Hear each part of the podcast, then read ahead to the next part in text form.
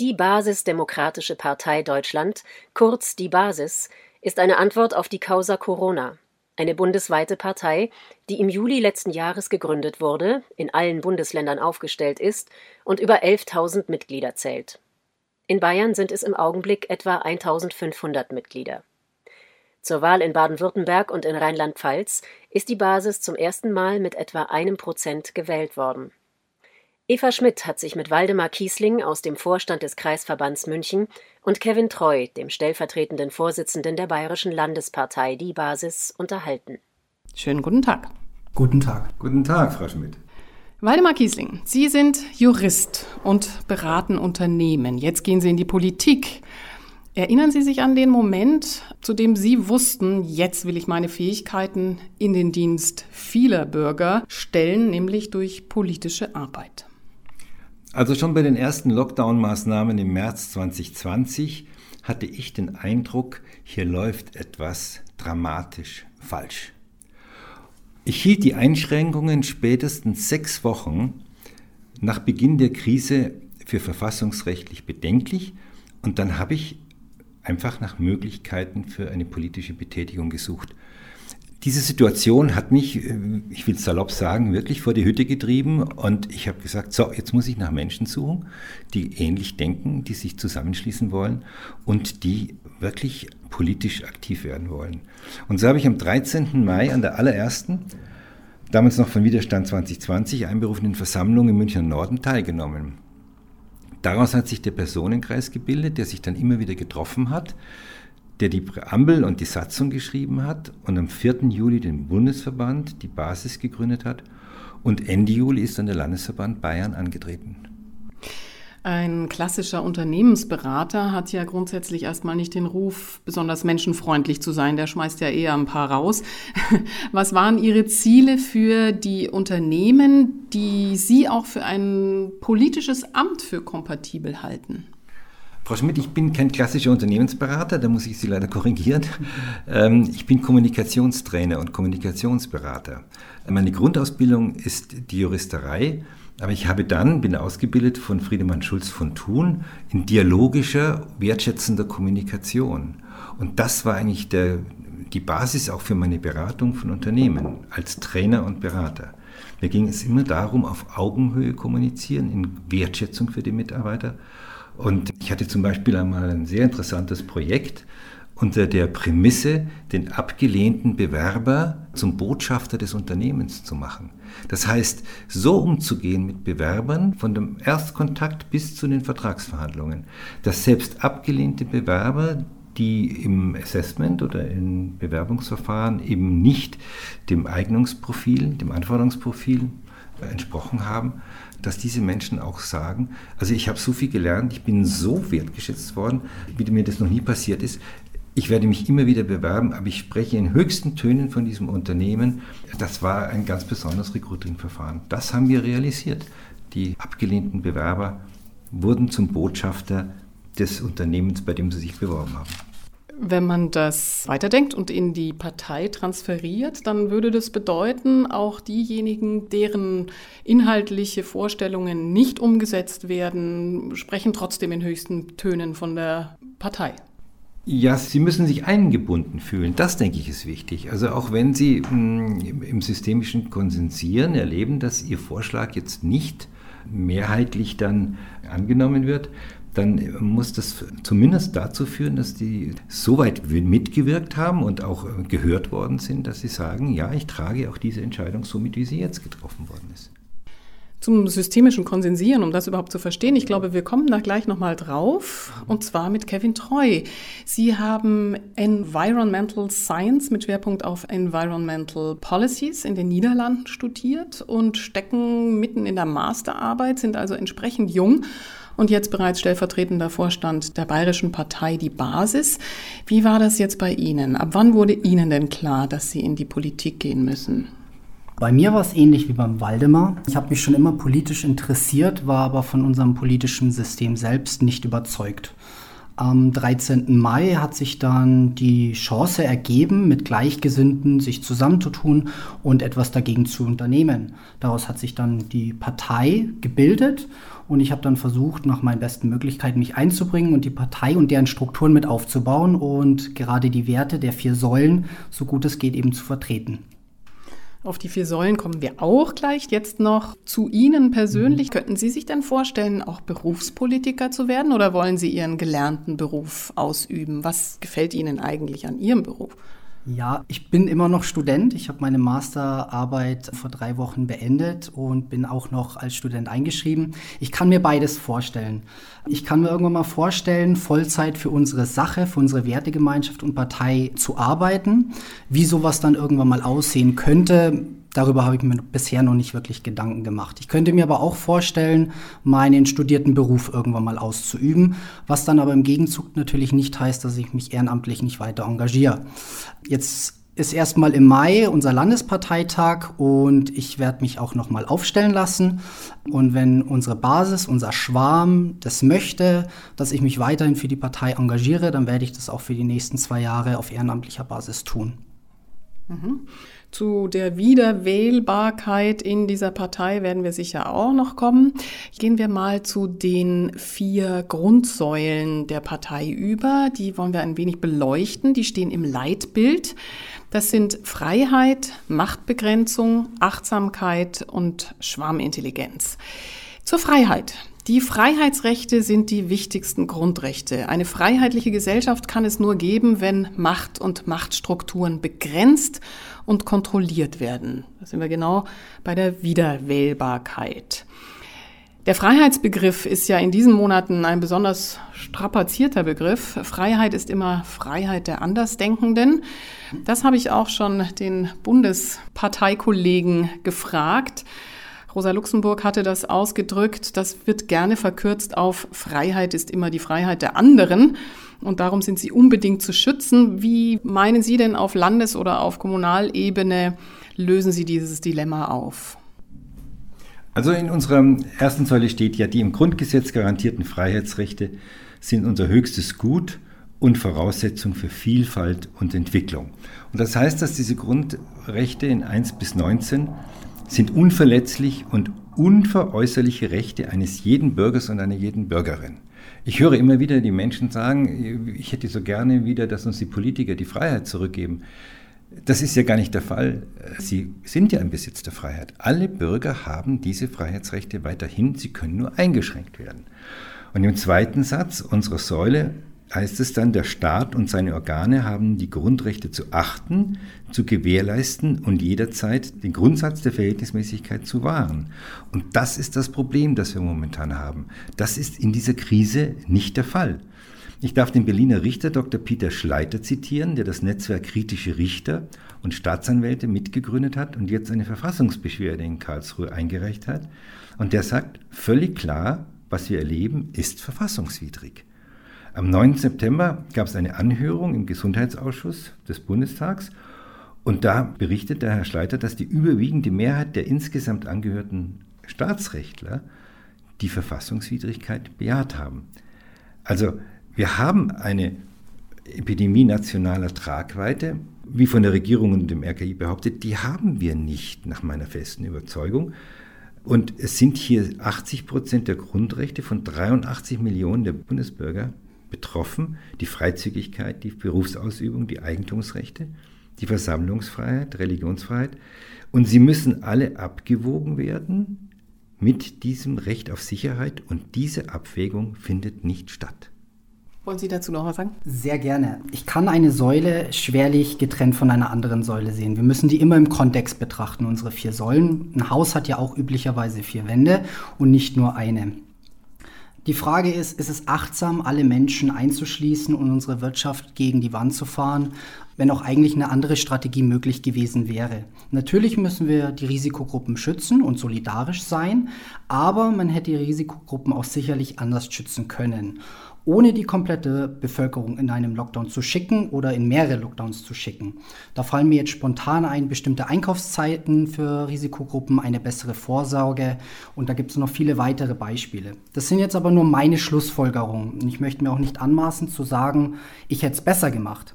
Aber es gibt noch viele andere Schlussfolgerungen von anderen Menschen, die weitaus qualifizierter sind als ich selbst, die ignoriert werden. Die werden in den Medien diffamiert und das darf nicht sein, weil da sind wir dann auch wieder bei der Säule der Schwarmintelligenz und auch der Machtbegrenzung. Was ich damit sagen will, es hätte auch sicherlich einen anderen Weg gegeben, mit dieser Situation umzugehen.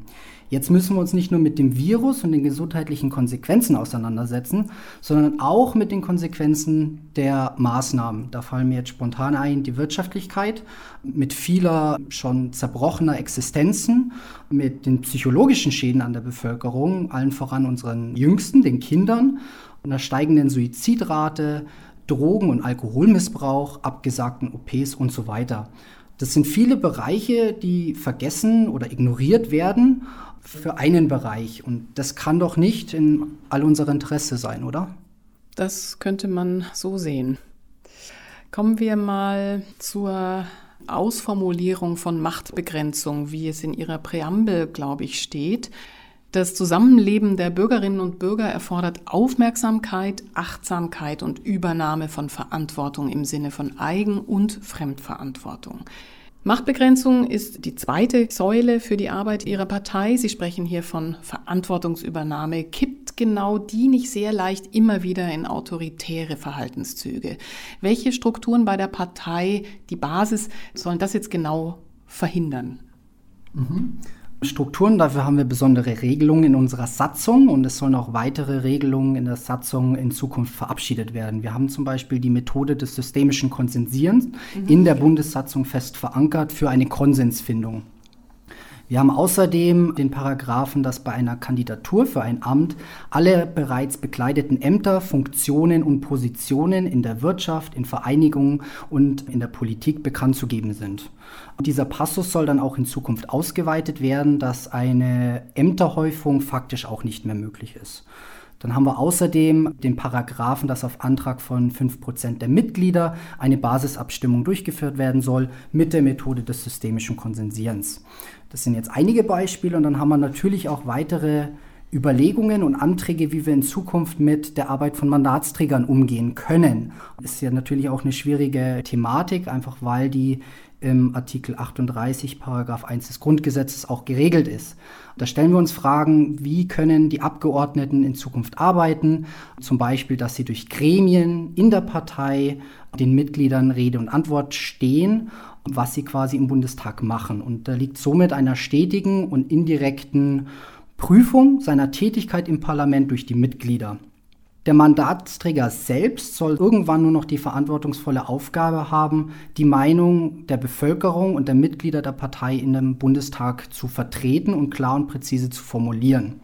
So gehen Beschlüsse dann irgendwann mal von den Mitgliedern selbst aus und irgendwann auch vom Volk. Ganz kurz nur eine Nachfrage. Mhm. Wir hatten gerade schon, dass Sie möglicherweise sich nochmal aufstellen. Was ist vorgesehen zur Begrenzung der Machtfülle. Wir haben eine Kanzlerin, die viele, viele Jahre im Amt ist und das ist mit Sicherheit auch eine Ursache für viele Probleme.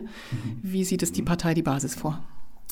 Wir sind uns da noch nicht komplett eins, das kann man ruhig so sagen. Wir hatten jetzt im Bundesparteitag und auch in der Bundessatzung stehen, dass der Gründungsvorstand sich nicht nochmal wählen lassen kann. Bei unseren damaligen Gründungsveranstaltungen des Landesverbandes haben wir uns diese Frage natürlich auch gestellt und die Mitglieder damals waren der Ansicht, wenn jemand aus dem Gründungsvorstand eine gute Arbeit macht und die Säulen und die Werte der Partei selbst vertritt, dann sehen sie kein Problem, wenn er oder sie sich ein zweites Mal aufstellen lässt.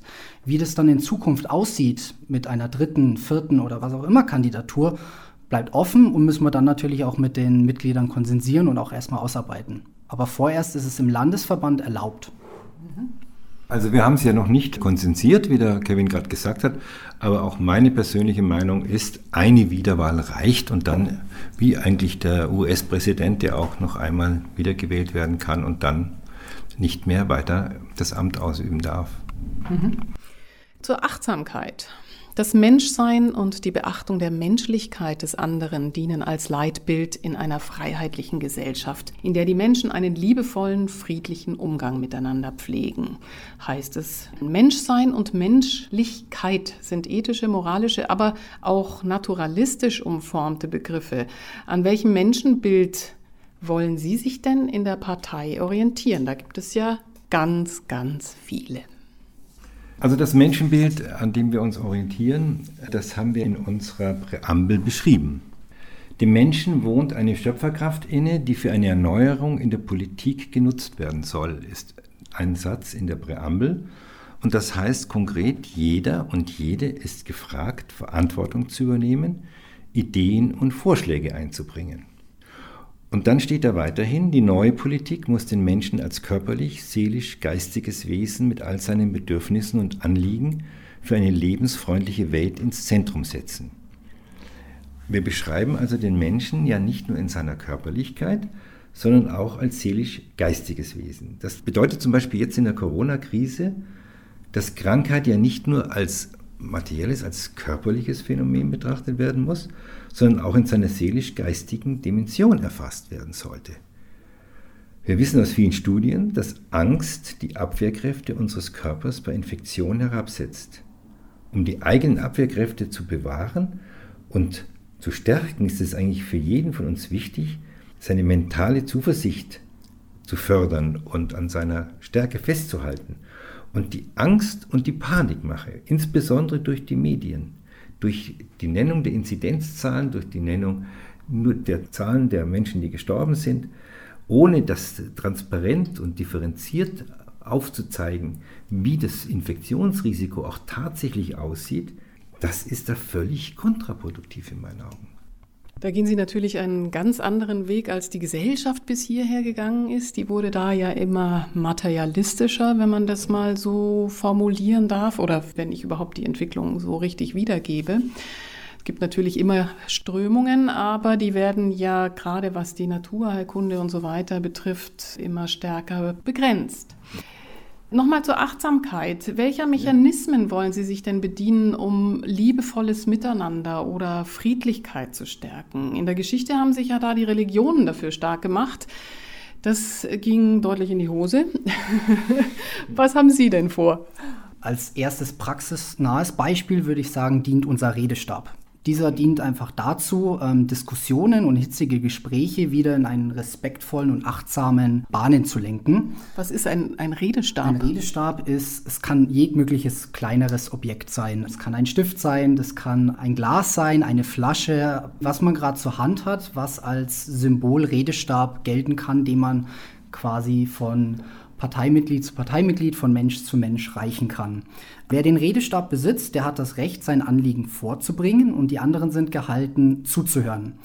Danach wird der Stab weitergegeben. Ist natürlich anstrengend, aber wirkt für uns selbst auch als Lernprozess. Gerade in hitzigen Diskussionen nicht direkt seine eigene Meinung herauszuposaunen, sondern sich kurz Zeit nehmen, Gedanken machen und das Gesagte auch auf sich wirken zu lassen. Also wirklich aktiv auch zuzuhören.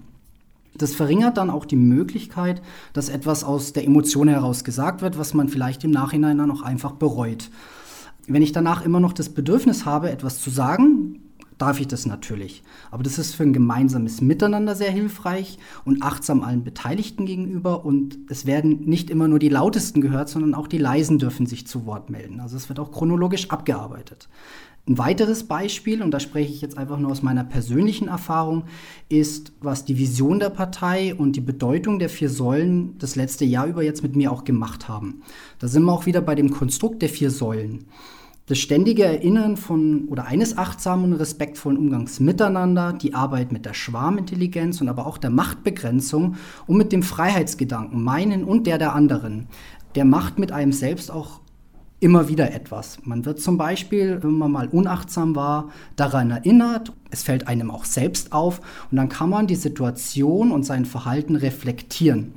Und wenn wir das machen, wenn wir das alle machen, dann kommen wir dieser Vision unserer Säulen und unserer Partei ein gutes Stück näher. Und das ist einfach die Vision eines neuen Miteinanders, wieder ein gemeinsames Miteinander, Empathie, Verständnis nicht sofort gegen etwas sein, sondern sich Zeit nehmen und auf den anderen eingehen. Weg aus dieser Ellbogengesellschaft und aus dem Schubladendenken und sich wirklich auch mal Zeit nehmen, auf einen anderen einzugehen, weil die meisten Handlungen geschehen aus einem guten Grund. Und wenn man sich die Zeit nimmt, wirklich aktiv nimmt und mal versucht, die Beweggründe einer Person wirklich zu verstehen und nachzuvollziehen, dann wird man wahrscheinlich sehr schnell merken, dass die meisten überhaupt gar nicht böse Absichten zugrunde liegen, auch uns nicht. Und da sind wir einfach wieder bei dieser Spaltung und das ist so meine Interpretation der vier Säulen, die dann hoffentlich auch irgendwann mal in eine neue Politik führen kann und auch soll. Das klingt ja sehr schön, aber auch sehr hehr. Ja. Die Schwarmintelligenz, aus meinem Empfinden die schwierigste Aufgabe. Da steht, Schwarmintelligenz bedeutet die Weisheit der vielen in konkrete Politik zu verwandeln. Oftmals reicht Expertenwissen allein nicht aus, um komplexe fachübergreifende Themengebiete zu erfassen. Denn nur ein aus vielen verschiedenen Perspektiven betrachtetes Problem lässt sich in seiner Gesamtheit erkennen und lösen. Und in Ihrer Präambel steht da, was Sie ja vorhin schon erwähnt haben, Herr Giesling, dass die Menschen eine Schöpferkraft innewohnt, die für eine Erneuerung in der Politik genutzt werden soll. Wie wir sehen, nutzen die Menschen ja ihre Schöpferkraft für recht unterschiedliche Motive. Sie haben jetzt gesagt, wenn man nur lange genug hinguckt, dann sieht man auch die positive Intention dahinter. Aber welchen Weg schlagen Sie denn ein, um diesen gemeinschaftlichen Konsens zu finden? Sie haben schon von dem systemischen Konsensieren gesprochen. Wie sieht das praktisch aus? Wie kann man das überhaupt bewältigen mit vielen Menschen? Ja, ich gehe gerne nochmal auf das systemische Konsensieren ein. Systemisches Konsensieren bedeutet ja, dass eine Gruppe möglichst viele Vorschläge entwickelt und dann jenen auswählt, der dem Konsens und damit dem Interessensausgleich am nächsten kommt. Ähm, damit stellt eigentlich dieses Verfahren des systemischen Konsensierens die bisherig vorherrschenden Abstimmungsverfahren auf den Kopf. Denn gesucht wird nicht mehr die meiste Zustimmung zu einem Vorschlag, sondern eine Lösung, die den geringsten Widerstand hervorruft.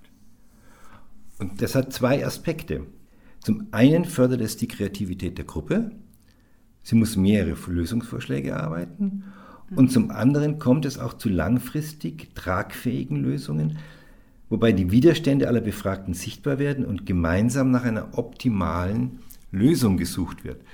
Das bedeutet, es gibt viel größere Zufriedenheit in der Gruppe mit diesem Verfahren es kommt die Lösung einem Konsens am nächsten und wird dann auch von der Gruppe viel eher angenommen. Sie hat eine höhere Qualität. Und in der Umsetzung bedeutet das, dass auch weniger Konflikte entstehen. Es gibt also nicht mehr Gewinner und Verlierer, sondern die einen verstehen das besser am Ende als die anderen, aber alle sind irgendwie dabei. Vielleicht können wir das an einem praktischen Beispiel festmachen, an einem aktuellen Thema natürlich der Pandemiegefahr vielleicht. Wie könnte das in dem Fall aussehen? Ja, ähm, Expertengremien, Arbeitsgruppen und da bin ich immer vorsichtig bei dem Wort Experten. Also da reden wir jetzt nicht nur von Akademikern, sondern eine Kindergärtnerin, die den ganzen Tag mit Kindern arbeitet, ist auch eine Expertin. Von dem her, jeder darf sich in Arbeitsgemeinschaften und Arbeitsgruppen und in Gremien einbringen. Und dann können Personen oder diese Gruppen eben Anträge stellen, die dann von einer Antragskommission angenommen und bearbeitet werden. Bearbeitet in dem Zusammenhang bedeutet, dass die Anträge selbst untereinander verglichen werden, weil es gehen dann zu einer Thematik sicherlich auch mehrere Anträge ein. Die werden verglichen und wird geschaut, ob es irgendwo Überschneidungen oder Ähnlichkeiten gibt, die eventuell dann zusammengeführt werden können. Also die Antragskommission selbst schickt dann quasi den Antragstellenden den Antrag zurück mit dem Hinweis, hier gibt es Überschneidungen, hier gibt es Ähnlichkeiten, möchtet ihr den nicht überarbeiten, zusammenführen oder eventuell findet sich eine andere Lösung, der eine zieht ihn zurück und man arbeitet zusammen an der Lösung.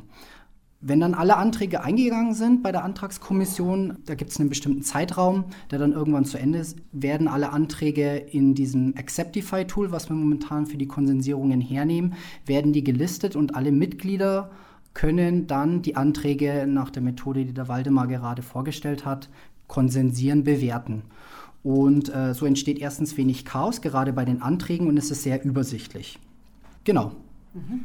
Würde ich, ja. ich würde da gerne auch noch das Volksbegehren und den Volksentscheid ansprechen. Wir mhm. haben ja diese Methoden der direkten Demokratie auf der kommunalen Ebene bereits gesetzlich verankert und auch auf der Landesebene, aber nicht auf der Bundesebene. Es gibt nicht den bundesweiten Volksentscheid. Und da wollen wir uns schon einsetzen dafür, dass der eingeführt wird. Das ist noch nicht konsensiert, aber ich weiß aus vielen Gesprächen, dass eine Mehrheit da für Eintritt in der Partei auch hier ein Gesetzesverfahren auf den Weg zu bringen, das den bundesweiten Volksentscheid verankert, damit in wesentlichen Fragen auch der Souverän auf Bundesebene befragt wird. Mhm. Das würde ja dann alle Bürger mit einbeziehen. Wie ist es in diesen kleinen Gruppen innerhalb der Partei? Haben denn auch Nichtmitglieder die Möglichkeit, ihre Auffassung zu verschiedenen Themen dazuzugeben? Selbstverständlich, das ist auch in unserer Satzung verankert. Wir haben die Möglichkeit, Nichtmitglieder als kooptiertes Mitglied mit in die internen Verhaltensstrukturen der Partei mit einzubeziehen, sodass sie dann auch in den Arbeitsgruppen selbst, die wir nach den 13 Fachministerien gelistet und aufgestellt haben, mitarbeiten können. Wie das dann bei einer Abstimmung ausschauen könnte oder bei einer Konsensierung, darüber haben wir uns jetzt auch noch keine Gedanken gemacht. Aber wenn Sie selbst bei dem Antrag mitarbeiten, dann bringen Sie ja auch quasi Ihre Erfahrungen und Expertise mit ein.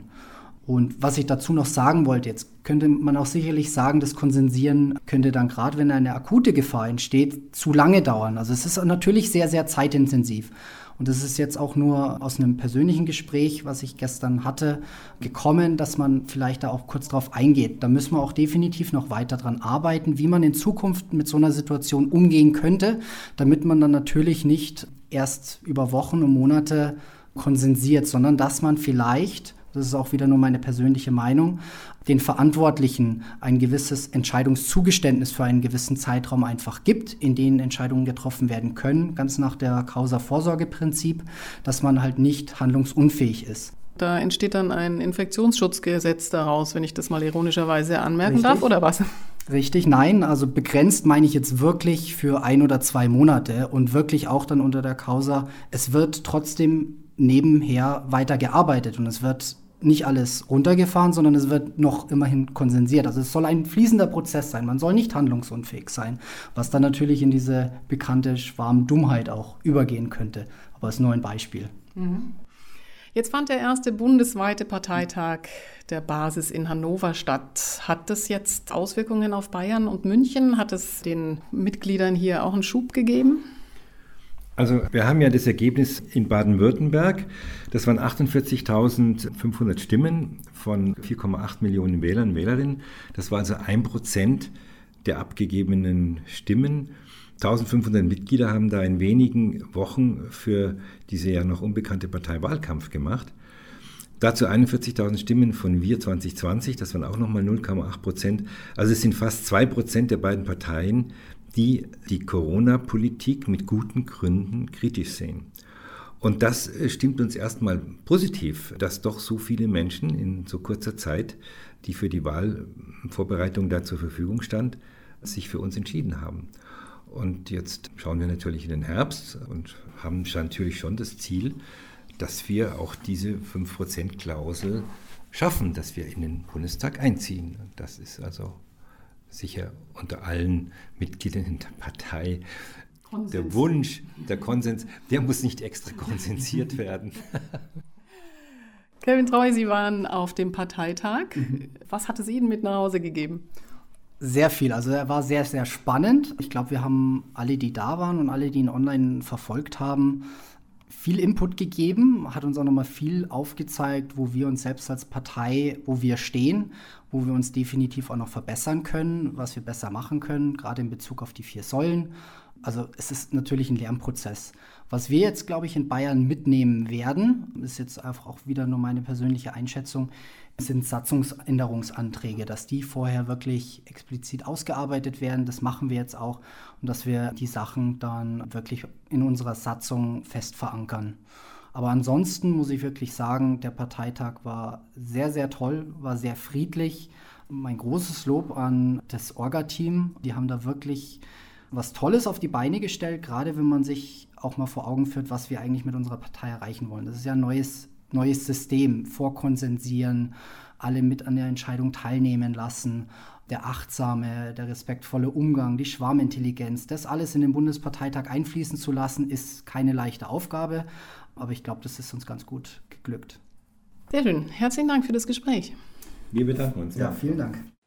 Sie hörten ein Interview über die neue Partei Die Basis, eine parteipolitische Antwort auf die Causa Corona. Kevin Treu sprach als stellvertretender Vorsitzender der Bayerischen Landespartei, Waldemar Kiesling aus dem Vorstand des Kreisverbands München. Sie finden das Gespräch in Kürze auch zum Nachhören auf unserer Homepage www.radiomünchen.net und in den sozialen Netzwerken. Mein Name ist Sabrina Khalil und ich wünsche Ihnen jetzt noch einen für Sie stimmigen Tag.